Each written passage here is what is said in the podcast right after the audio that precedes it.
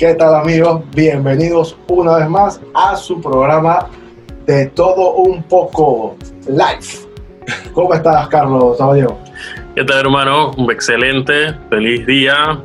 Eh, feliz de estar aquí compartiendo hoy en esta tarde con nuestra hermana Kelia, eh, que nos va a estar compartiendo también. Ya muchos la conocen, pero ahorita la vamos a presentar nuevamente, a, hablar un poquito de su vida, un poco de su, de su, eh, su trabajo pastoral, su música y obviamente de todo un poco, porque vamos a preguntar varias cosas interesantes, van a compartir con ella su, su experiencia y también su punto de vista, ¿no? Como ella ve eh, diferentes cosas que vamos a estar tratando el día de hoy. Así es, como este también es nuestro podcast, ¿qué nombre vamos a poner a este? No sé, La vida de Kenia de Pérez. conoce a Kenia de Pérez? ¿Cómo estás, Kenia? Bienvenido a De Todo Un Poco. Hola, ¿qué tal mis hermanos? Pues muy bien, gracias por invitarme a estar aquí esta tarde. En verdad este, es un placer siempre compartir un poquito lo que el Señor ha hecho en nosotros. No tanto lo que nosotros hacemos, sino lo que el Señor hace a través de nosotros. Así es, amén. Y eso es lo que queremos aquí. Un poco compartir ciertos temas y vamos a conocer un poco más a profundidad hoy a, Kenia. Kenia Almanza, mi amigo, mi amigo Rudy. Oye, hermana, mire Usted, eh, leyendo un poco su biografía ahora, yo no sabía que usted había nacido en las minas. Ábreme, por favor, cómo fue su infancia, cómo fue eso, todo este tiempo. Bueno, yo nací en Chitré, pero mi tenía su casa en las minas. Eh, allá fue el lugar donde prácticamente viví mi infancia, o sea, toda mi infancia hasta los 15 años la viví en las minas, un pueblo, es un distrito de Herrera, que amo muchísimo, eh, gente muy, muy humilde, gente muy cálida, gente de, buen corazón, y ahí tuve mis primeros eh, experiencias con la música. Yo no tenía idea de nada de música ni, ni nada, y fue cuando en la primera comunión que eh, fui a las catequesis, la maestra se dio cuenta que yo cantaba, me puso a cantar, bueno, puso a todas las niñas a cantar, a todos los niños a cantar, y cuando me escuchó, dijo, qué bonita, y empezó a llorar cuando me escuchó cantando la canción eh, Testigo. O yo no quiero ser testigo del amor de Dios.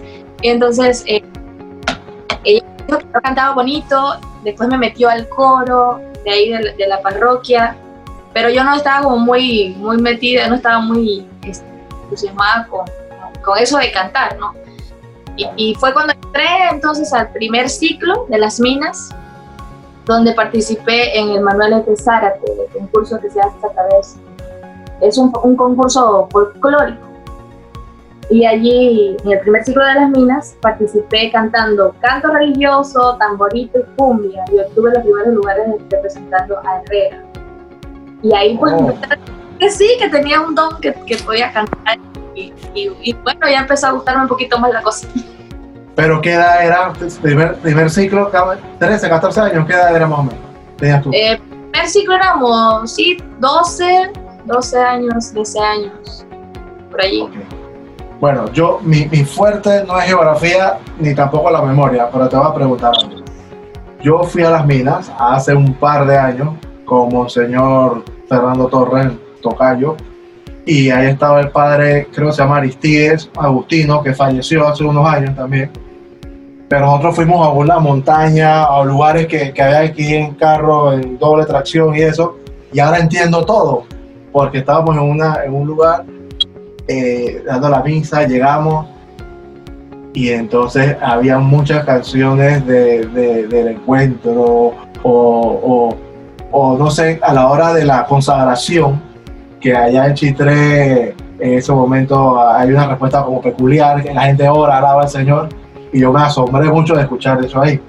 Así que te pregunto, ¿ahí exactamente eh, eh, eh, era donde tú te, tú te criaste o las minas es, bastante grande? En el pueblo de las minas, o sea, porque como las minas es súper amplio y tiene muchos pueblitos. Ah, pero yo crecí en el pueblo de las minas, el mismo distrito. Eh, ah, me, crié, allí, viví toda mi infancia allí. Este, a veces me, vienen muchas ideas, incluso como yo siempre digo que soy de Chitré porque nací en Chitré y luego mi familia toda está en Chitré.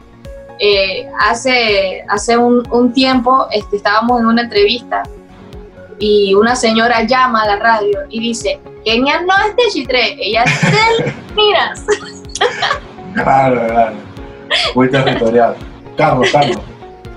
Oye, bien interesante. Oye, ya que nos estás contando un poco de eso, y después, ¿cómo fue esa introducción ya más bien a, a los ministerios o al encuentro de Chitré? ¿Cómo fue esa, ese paso, ¿no? De, de, de, esta experiencia que ya habías tenido en, en, los, en los festivales para entrar ya propiamente en la música que haces hoy. Bueno, yo creo que si yo me hubiera quedado en las minas, yo hubiera sido cantante de música típica.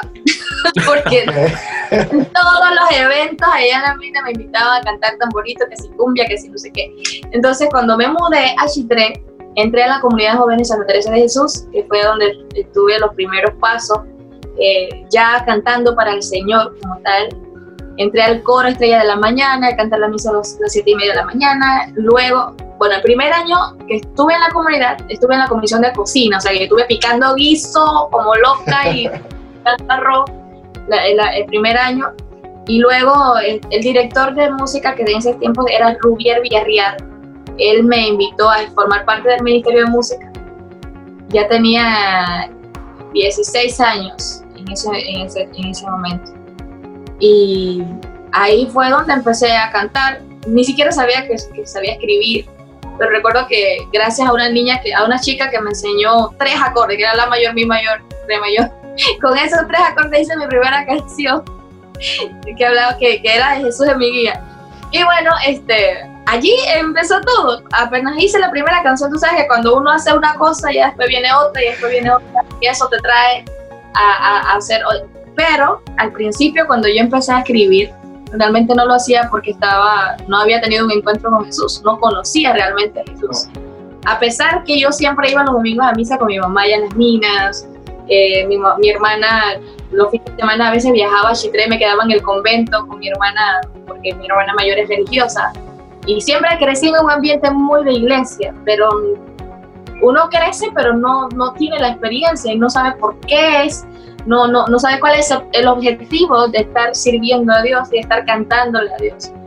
Y yo empecé a escribir mis primeras canciones, pero no había tenido el encuentro con el Señor. Entonces, eso era como raro, ¿no? Contradictorio, porque lo que yo escribía era lo que yo escuchaba a los padres en ellos está diciendo, ah, que Jesús te ama, que Jesús está contigo. O sea, todas esas cosas me hicieron escribir, pero yo no había realmente tenido una experiencia con el Señor. Ya hace, ya pasaron como tres años después que ya yo estaba escribiendo, que, que, entonces tuve una experiencia con el Señor y ya, ya la cosa era distinta. O sea, ya cada vez que escribía no lo hacía porque es lo, lo que escuchaba, sino por lo que había experimentado.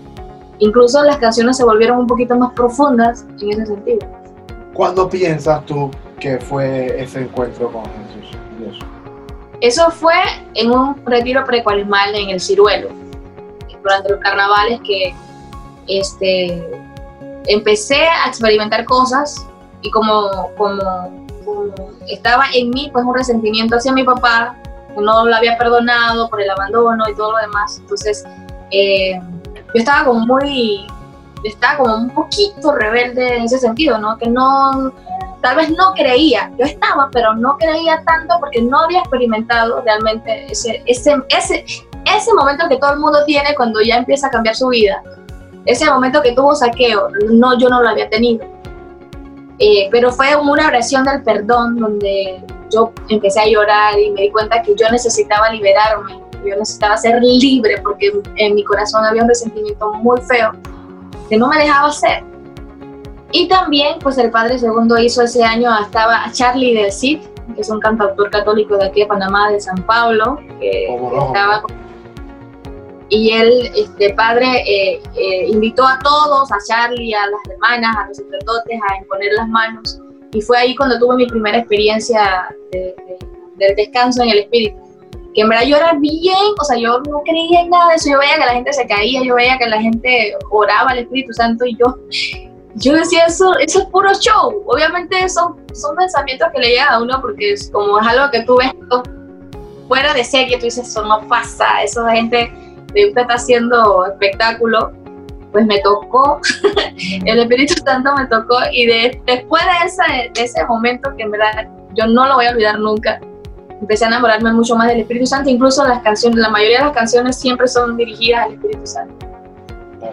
Oye, qué interesante. Acá les cuento que ya no, nos está quedando un poquito de tiempo para este primer bloque. Oye, qué interesante, Kenia, conocer eso que imagino que es una parte muy íntima de tu vida eh, y que de repente escucharlo nos ayuda también a, a entender de repente a quien no ha vivido esa experiencia, de decir en qué, en qué punto estoy, pero como tú decías, ¿no? De repente ya tienes cierto caminar, pero de repente no ha llegado a ese punto específico. Y de repente pudiéramos seguir hablando ahora que volvamos, que vamos al corte comercial para agradecer a nuestros anunciantes y a quienes nos escuchan también. Así es, vamos a una pausa y cuando regresamos vamos a hablar un poquito más de este tema de Conquenia y qué está haciendo ahora en la actualidad. Seguimos aquí en The Tombo.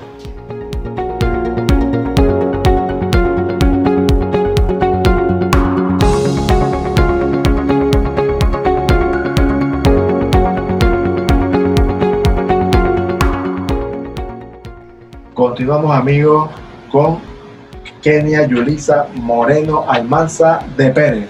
Ya la vida, todavía todo la vida. Muy bien. Oh. oh. Oye, antes que pasemos a los temas más actuales, no, vamos a pasar ya. Mira, estamos viviendo un momento complicado, eh, todo el mundo lo sabe, la pandemia a nivel nacional, mundial, y, y tenemos que aceptar que estamos viendo signos de los tiempos, como siempre, como siempre han pasado.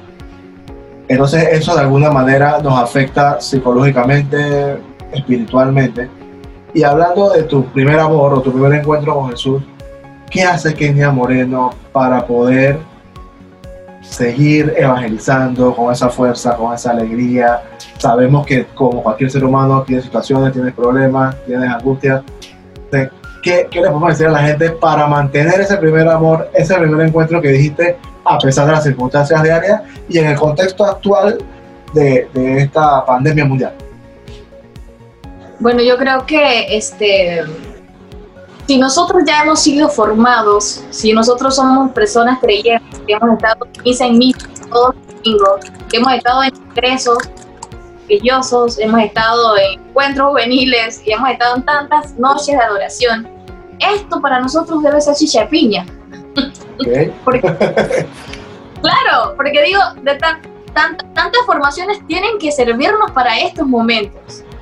Porque si, si nos estamos formando y si estamos nutriéndonos del Señor, y, y, y, cuando pasan estos momentos somos los primeros en temer, en estar angustiados, en estar ansiosos. Entonces, nos hace falta un poquito más de conversión en ese momento, o en ese encuentro íntimo como el Señor, porque cuando, cuando miramos para atrás y leemos un poquito la Biblia, nos damos cuenta que Jesús para, para poder salvarnos tuvo que pasar un calvario muy grande el oro tiene que pasar por el fuego para ser oro. Y nosotros en este momento tal vez, o sea, las cosas no están fáciles para nadie. En este momento no importa ni religión, ni si eres rico, ni si eres pobre, ni si este, eh, canta o baila. O, o sea, aquí en este momento todos estamos en la misma situación. Nadie puede salir de su casa, todo el mundo tiene que cuidar porque el virus es una cosa horrible, ¿no? Pero lo bueno de nosotros, de alguna manera, lo que, los que creemos en Dios, es que nos, nos podemos refugiar en Él. No podemos estar pensando, ah, ¿qué es el Señor? ¿Dónde está el Señor en este momento? Ah, tanto, tanto a la iglesia para que el Señor permita que estas cosas pasen. Si estamos pensando de esa manera, pues entonces no estamos creyendo en el mismo Dios del que hemos estado pensando, porque el Dios, el Dios, el que yo creo, también, este, no, eh, también permite que estas cosas pasen. Yo no diría que esas cosas las provoca el Señor, porque la gente dice, ah, que Dios hace. Dios no hace, son cosas de la vida que pasan como los problemas que, los problemas que también tenemos nosotros en la casa. Dios no crea los problemas, nosotros somos los que los creamos, no son situaciones de la vida normal. Pero lo, lo importante es tener la mejor actitud ante todo, ¿no? porque de nada sirve estar como estresado, estar lleno de miedo, porque al final no nos mata el virus, nos mata la ansiedad, nos mata el estrés, nos matan otras cosas. Entonces, eh, es como hasta que la calavera es ñata. Entonces dándole un poquito más de, de, papaya, como dicen los colombianos, ¿no?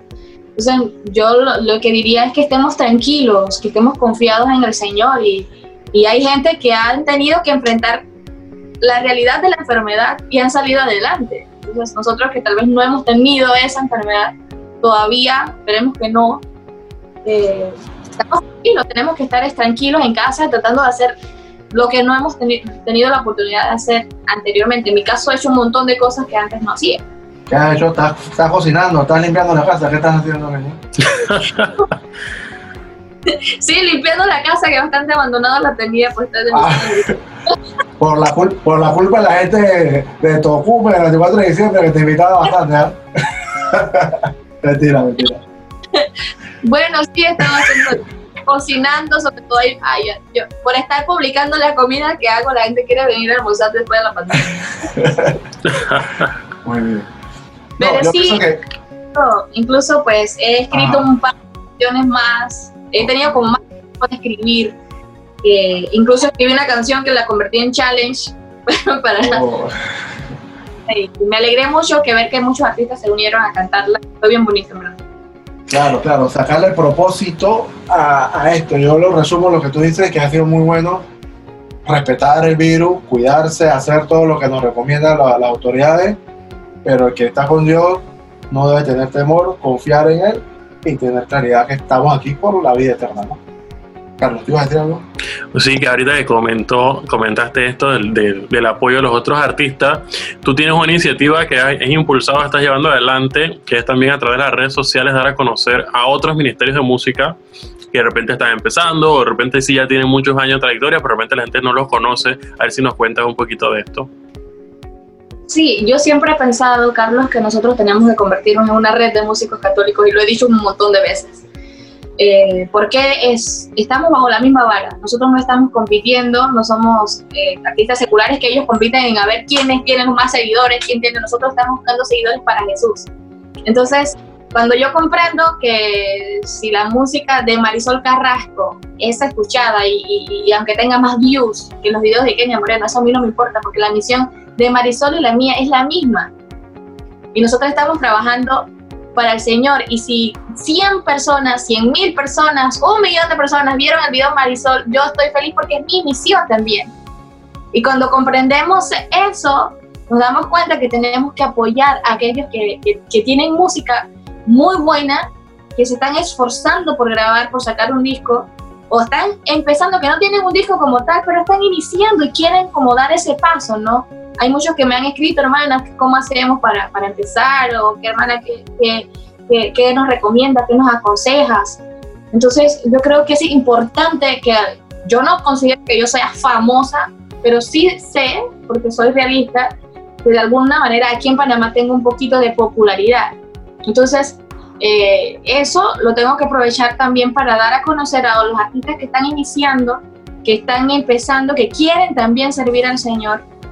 Y bueno, sí, este, he querido pues eh, promocionar un poquito lo que ellos hacen o darlos a conocer a la gente para que, porque incluso mucha gente me ha dicho, oye, este ministerio de Ruta 3, qué bien se escuchan, oye, este ministerio de Don, Don, Don que fue lo, lo compartimos ayer, y la idea es hacerlo uno por, por día, porque cuando compartimos muchos en un día, la gente no lo ve.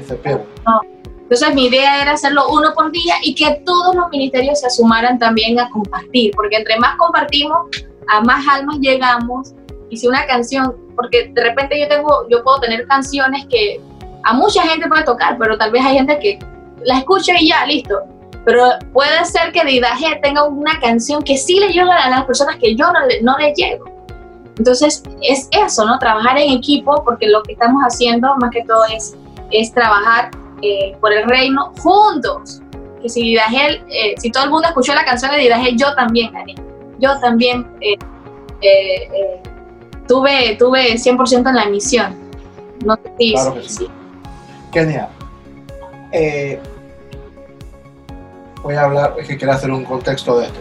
La JMJ Panamá 2019 fue un evento maravilloso, histórico, pero nosotros los panameños que lo organizamos sabemos que, que hubo luces y sombras, como todo, ¿no? Por ejemplo, en el caso de los artistas, eh, confinamiento, antes la comida, un poco de cosas.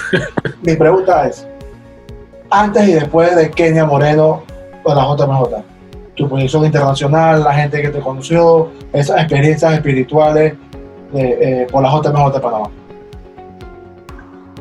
Bueno, antes y después.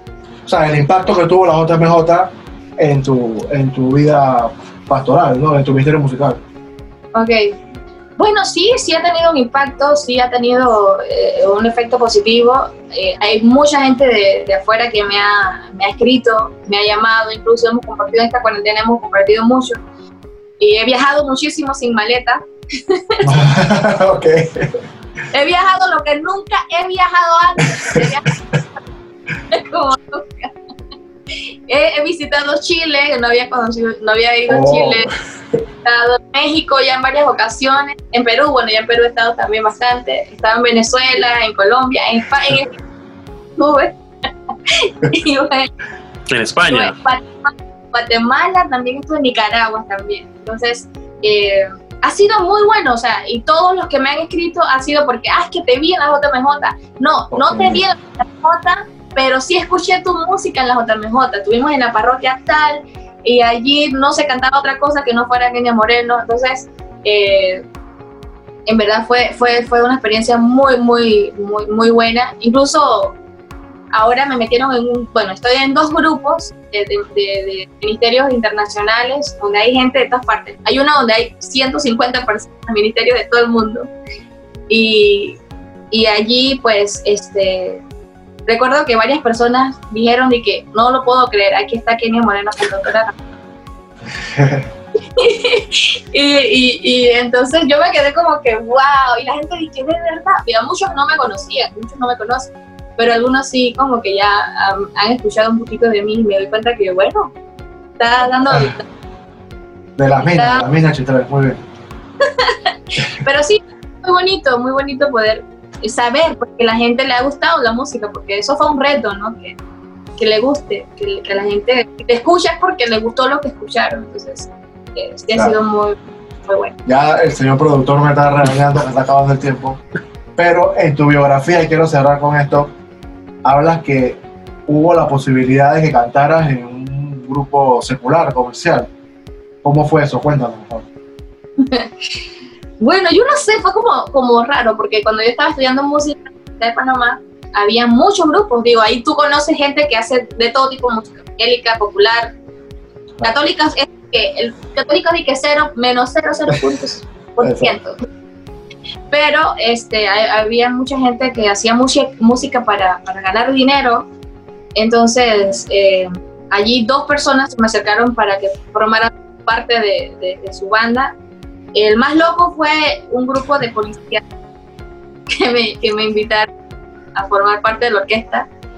Y el otro también una señora que se llama Ambar, de allá de Reyhan, que también tiene una orquesta, y ella pues, me invitó a ser parte de, de, Pero el esposo me dice, bueno, te tienes que vestir, tú sabes, sexy.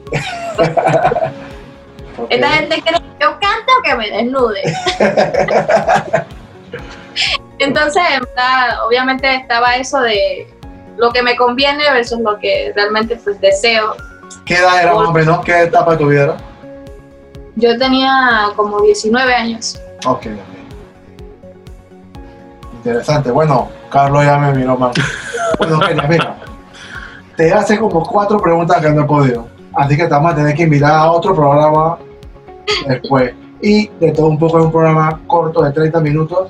Y bueno, no, eh, pudimos conocerte bastante y que los escuchas y también la gente de las redes eh, te conocieran, ¿verdad? Carlos. Oye, sí que a se nos hace cortito el programa con, con invitados como Kenia, pero bueno, será que sé que tendremos, tendremos otras oportunidades en el futuro para seguir compartiendo con Kenia, hacer otras preguntas y que también nuestros radioescuchas nos puedan hacer llegar sus interrogantes para compartirlas aquí con Kenia. Así que sin más, pues nos despedimos en esta tarde. Este es su programa de todo un poco live. Que tengan feliz día.